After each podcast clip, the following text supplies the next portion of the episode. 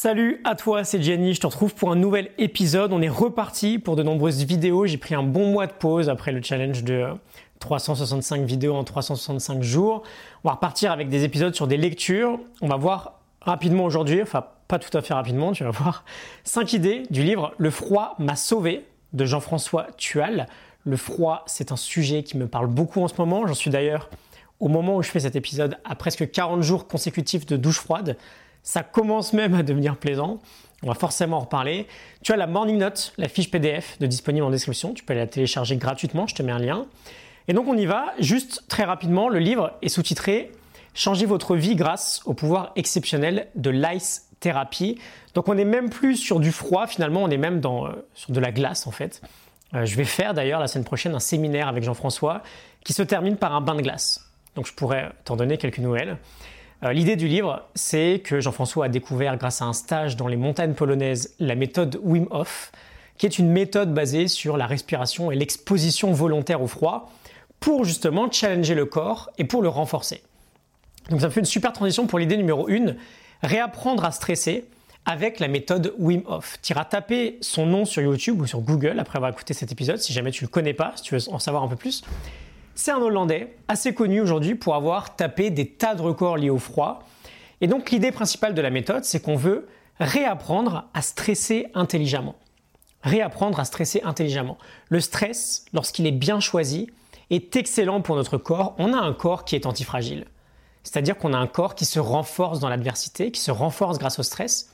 Un muscle, par exemple, se renforce quand tu le mets à mal avec de la musculation. Notre corps, c'est pareil. Et malheureusement, Jean-François nous dit qu'avec le temps, on a atrophié les ressources adaptatives de notre organisme, dû notamment au confort qui nous empêche de le stimuler proprement. Et donc il nous dit, j'ouvre les guillemets, c'est en arrêtant de fuir le stress, c'est en arrêtant de fuir le stress et en nous y confrontant sur le terrain que nous parviendrons à le domestiquer.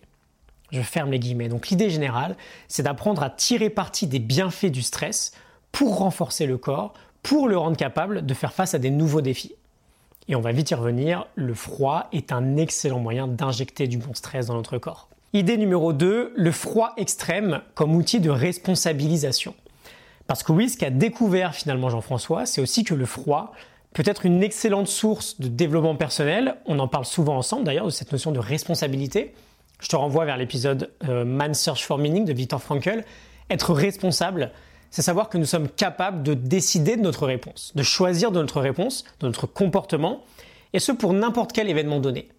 Entre, je le répète, hein, entre chaque stimulus qui nous arrive et chaque réponse de notre part, on a un gap, on a un espace, et c'est dans cet espace que se trouve notre liberté de choisir notre réponse et donc d'être responsable de notre comportement. Et il a une très belle citation, il nous dit, je les guillemets, Plutôt que de nous lamenter sur notre sort ou de nous égarer à fantasmer une amélioration hypothétique de notre vie, nous disposerions donc d'un outil pour ancrer en nous pardon, au niveau le plus profond et le plus instinctif ce réflexe salvateur, nous mettre en position d'acteur de tout ce qui nous arrive. Et cet outil, c'est le froid extrême. Je ferme les guillemets. On fantasme beaucoup sur l'idée de la responsabilité, notamment quand on fait un peu de, de développement personnel elle est parfois très dure à mettre en pratique finalement, cette idée-là. Mais quand on fait face au froid, c'est parfois tellement violent qu'on devient automatiquement acteur. Le froid, on le ressent absolument partout, on devient acteur de ce qui se passe dans notre vie plutôt que d'en être le spectateur et de subir cette vie-là.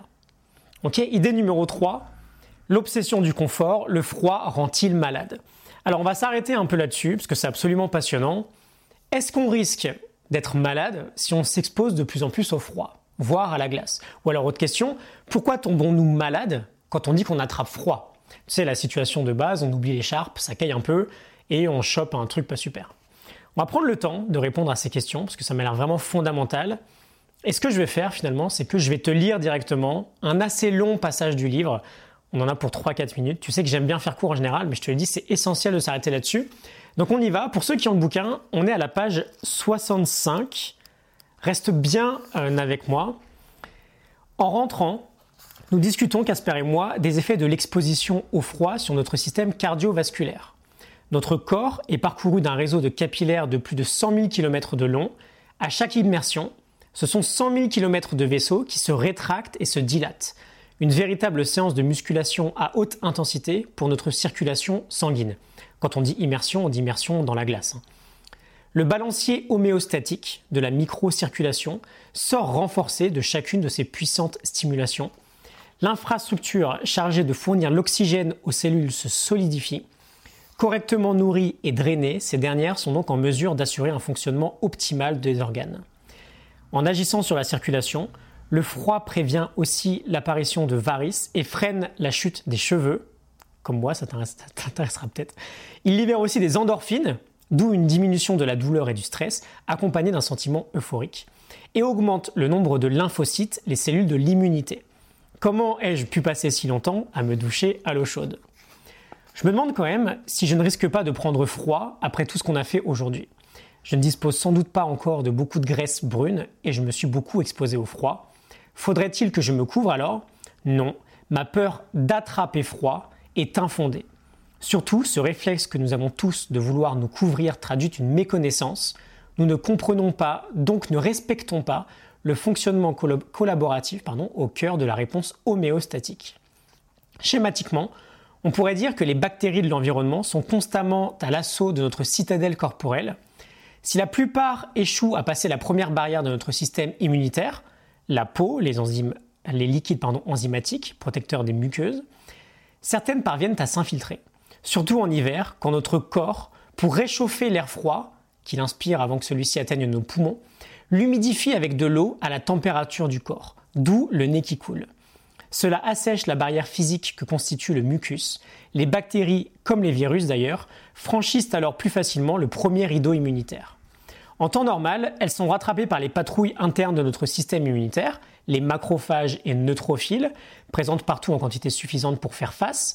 La bactérie, aura beau livrer bataille avec 90 euh, vilains soldats, elle trouvera 100 unités d'intervention derrière, et l'attaque bactérienne sera contenue.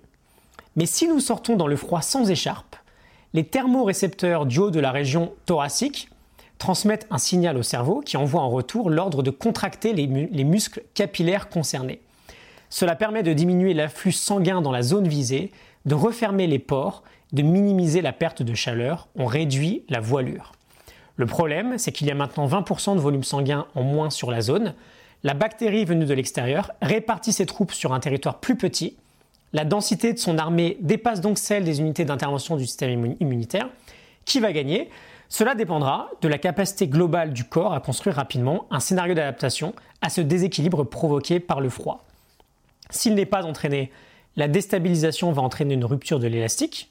Le système immunitaire ne sera pas capable de saisir le bâton de relais que lui tend le système cardiovasculaire et n'augmentera pas la densité de ses troupes sur le site pour compenser la diminution du flux sanguin. Je prends une respiration. La bactérie prendra donc l'avantage. Le corps devra déclencher le plan hors sec, inflammation, fièvre. La perturbation sera longue et il faudra ensuite redémarrer l'ensemble des systèmes. Une option coûteuse et peu élégante, homéostatiquement parlant.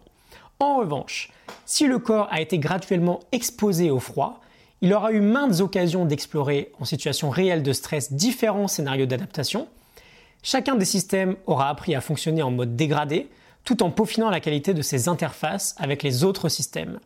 Le système immunitaire sera ainsi davantage en mesure d'absorber le pic de charge et d'augmenter la densité de ses forces spéciales en s'appuyant sur la qualité des décisions du centre de commandement, le système nerveux autonome, un accès facilité à des réservistes mobilisables, le système endocrinien, des possibilités d'acheminement en urgence sur le terrain d'opération, les hélicos euh, du système cardiovasculaire, et le système d'information reliant les sites, le système respiratoire. Et donc je vais finir là-dessus.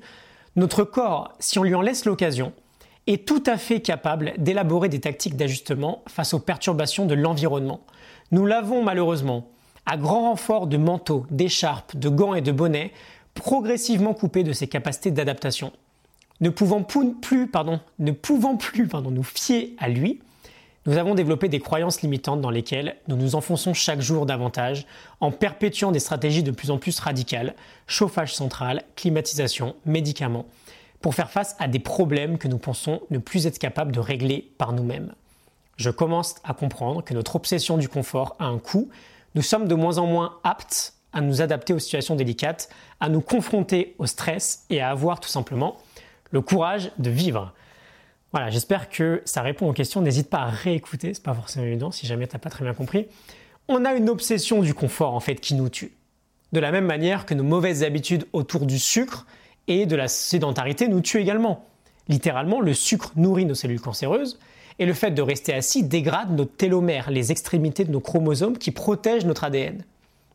Et d'ailleurs, petite expérience perso, quand on parle du froid là, j'ai été patineur artistique durant ma jeunesse, j'ai fait 12 ans de sport-études, je m'entraînais 25-30 heures par semaine, j'ai dû tomber malade une seule fois pendant ces 12 années. J'étais à la patinoire 30 heures par semaine, c'est 5 degrés la température moyenne dans la patinoire. Donc on veut sortir de nos schémas, de nos croyances limitantes, on veut sortir un peu de ce confort quotidien et peut-être souffrir un peu au début, le temps que notre corps regagne ses capacités d'adaptation et de croissance. Idée numéro 4, on va essayer de finir assez vite, l'art de rester collé à la réalité. Tual nous parle de deux leviers pour gérer nos situations de stress, la discipline de perception et la discipline d'action. Il nous dit que très souvent, on échoue dans notre perception des choses parce qu'on a toujours une première interprétation automatique qui découle de nos habitudes, qui découle de nos croyances. Et donc on a une première perception qui est faussée, qui est biaisée. Et au lieu d'interpréter à tout prix une situation délicate, on veut au contraire essayer progressivement de rester collé au maximum à la réalité. On va approfondir un peu dans l'idée suivante, idée numéro 5, la dernière que j'ai retenue, l'idée de changer notre perception des choses. Bon, chaque événement est neutre. Seule notre perception que l'on en a va influencer l'issue de cet événement. Et si dans la vie, comme tout le monde j'espère, tu aspires à être plus heureux, tu te dois d'apprendre à modifier ta perception des choses. Et justement, pourquoi on en parle Parce que le froid, c'est un excellent outil pour, selon Jean-François, j'ouvre les guillemets, pour muscler la flexibilité et la malléabilité de cette perception. Et il nous dit, faute de pouvoir tester le bain glacé dans un congélo, je ne peux que vous encourager à passer vous aussi aux douches bien froides et à questionner très subtilement ce que vous percevez. Oubliez votre première réaction instinctive de fuir le jet glacé et observez. Est-ce réellement une agression, un choc traumatique? Ou simplement une interprétation gratuite plaquée sur l'intensification des sensations Je ferme les guillemets. Après 40 jours de douche froide, je peux te faire un petit retour sur cette idée. Notre premier réflexe va sûrement être, dans la douche, de se dire putain c'est gelé, c'est insupportable. Ok? La douleur est insupportable. Quand on fait ça, on ne colle pas à la réalité. On est dans de la réaction pure. Le froid, c'est glacé, donc c'est horrible. Mais quand on apprend progressivement à coller à la réalité, on change notre perception. Et bien sûr, c'est très difficile à faire. Mais aujourd'hui, par exemple, j'arrive déjà, après 40 jours, à ressentir des choses différentes. Je ressens plus, par exemple, une agression au froid. Je ressens juste du froid sans a priori. Et c'est déjà beaucoup moins désagréable. et progressivement, on change notre perception des choses en restant collé à la réalité. Qu'est-ce qu'on ressent vraiment? On ne veut pas que nos croyances entrent en jeu dans ces cas-là. Ok? Un long épisode du coup euh, par rapport aux autres. J'espère que tout ça te parle, que ça t'inspire. Tu peux télécharger la morning note du livre Le froid m'a sauvé de Jean-François Tual. Je te l'ai mise en description. Je te partage une dernière citation que j'ai adorée dans le livre. Tual nous dit, j'ouvre les guillemets, ce que j'aime dans le froid extrême, c'est qu'on ne peut le soupçonner de bienveillance. Il nous pose un problème que nous apprenons à résoudre encore, encore et encore. Je ferme les guillemets, je te tiendrai au courant du petit séminaire que je vais faire avec lui euh, lundi de la semaine prochaine. Et je te retrouve très vite pour un nouvel épisode. Ça me fait très plaisir de revenir en vidéo. Excellente journée à toi, à demain. Salut